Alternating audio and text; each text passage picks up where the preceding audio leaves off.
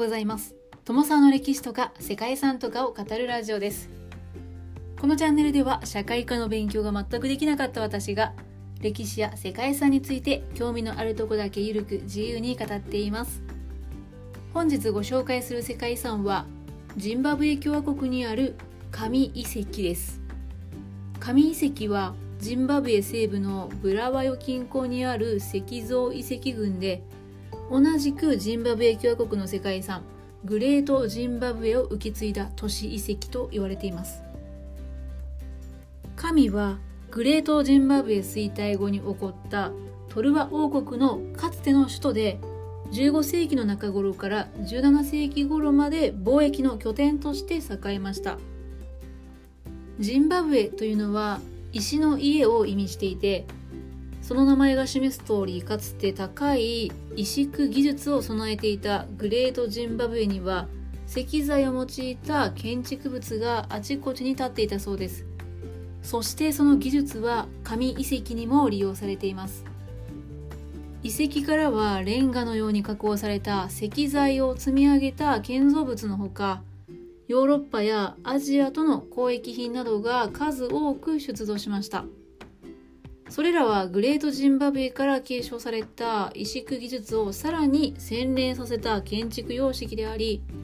他国との交流を積極的に行っていたことがわかる宝の数々となっています石の国ジンバブエを象徴するこの紙遺跡群は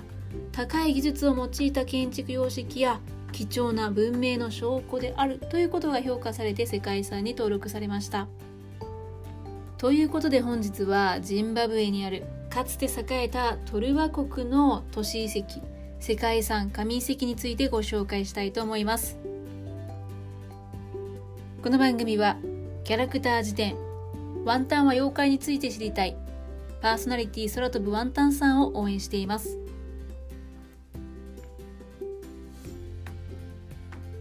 世界遺産の神遺跡はジンバブエの標高 1000m のジンバブエ高原の西部ブラワヨ近郊にある石像遺跡群です。世界遺産名としては神遺跡群国立記念物などと呼ばれることもあります。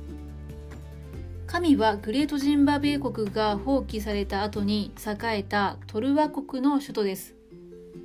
グレートジンバブエはジンバブエ共和国の首都ハラレから南方 300km の場所にあるジンバブエ高原の南端サビ川上流の標高約1000メートルに位置している遺跡です。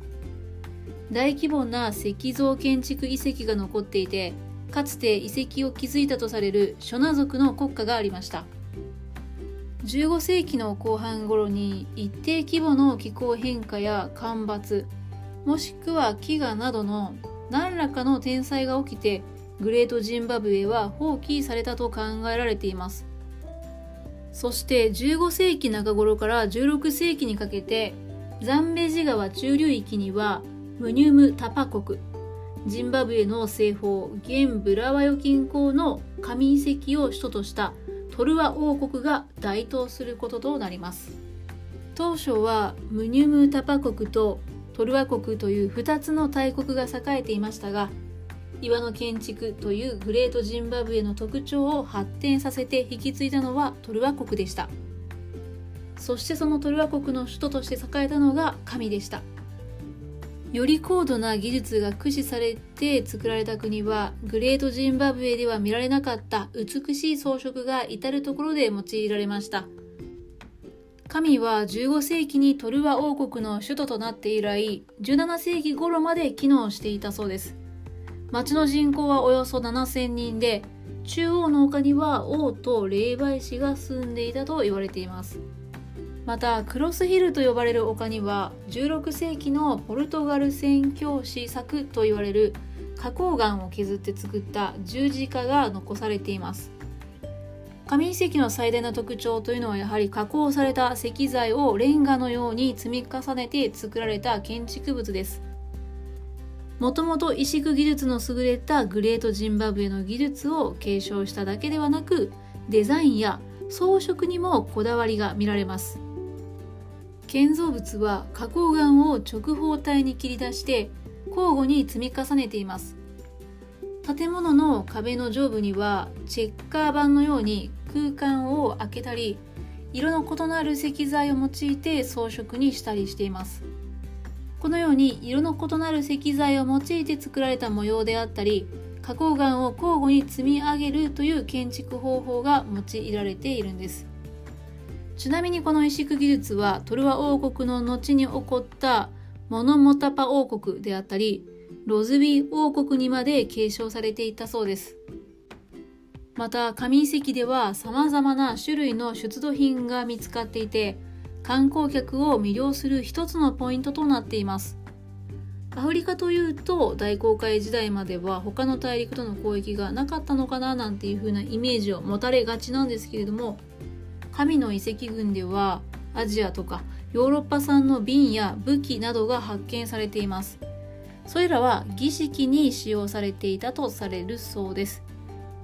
遺跡からはイベリア半島製の銀製品のほか中国の宋や元明時代の政治や白磁ポルトガルドイツ北アフリカ製の陶磁器そして17世紀にポルトガルで焼かれた中国製陶磁器の模倣品さらにはスペイン製の皿などが多数出土しています。ここにはトルワ王国とヨーロッパ人との最初の接触があったという記録も残っているそうで神が貿易の拠点として栄えていたことを証明しています。また出土した金製品や銀製品もグレートジンバブエのものよりも加工技術が発展している様子がうかがわれました。発見された出土品は現在はブラワヨにある国立自然歴史博物館に展示されているそうです。ちなみに遺跡が町として繁栄した時期というのは遺跡の放射性炭素年代測定と出土品から推察されているそうです。神はジンバブエで2番目に大きな石造りの遺跡です。トレジャーハンターによって破壊されなかった数少ないジンバブエの遺跡でもありこの国の歴史をより明確に理解する上で科学的に重要なものとなっています。この遺跡に残された建築物と考古学的な遺物はかつての協力で統一された初期の文明を知る手がかりとなりました。また南アフリカで始まってグレートジンバブエに広がりその後国家の出現を経てジンバブエの伝統の全体的な年代順の発展であったり地域社会にとって複雑な社会経済